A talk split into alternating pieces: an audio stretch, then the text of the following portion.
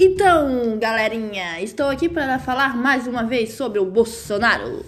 O presidente do Brasil está querendo aumentar o, salário auxílio emergencial. Meu Deus, isso é uma vergonha. 300 reais para quem tá ganhando 10 mil reais para ficar na frente do hospital esperando qualquer manifestação contra o Bolsonaro. Isso é um absurdo, galera. Ah! Povo, vamos acordar para a realidade.